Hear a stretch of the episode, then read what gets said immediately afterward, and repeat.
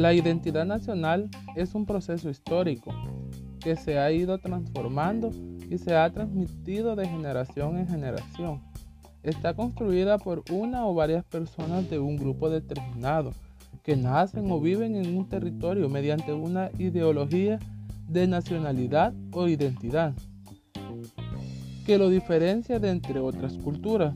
Por otra parte, la influencia de la cultura expresada por las interrelaciones con otros países, la cual ha acelerado por medio de un fenómeno llamado globalización, este último aspecto tiene un impacto profundo, no solo en el campo económico, sino también en el intercambio de información, ideas, valores y comportamientos que asimilan las personas por medio de conductas.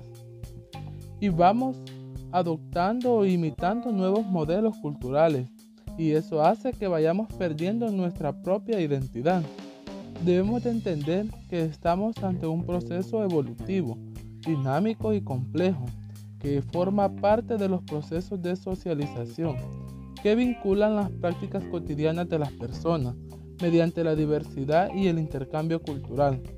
Podemos adoptar o imitar otras identidades culturales, porque sabemos que estamos en un país libre, pero no nos debemos de olvidar de nuestras propias raíces, que nos identifican como parte de una nación. Muchas gracias.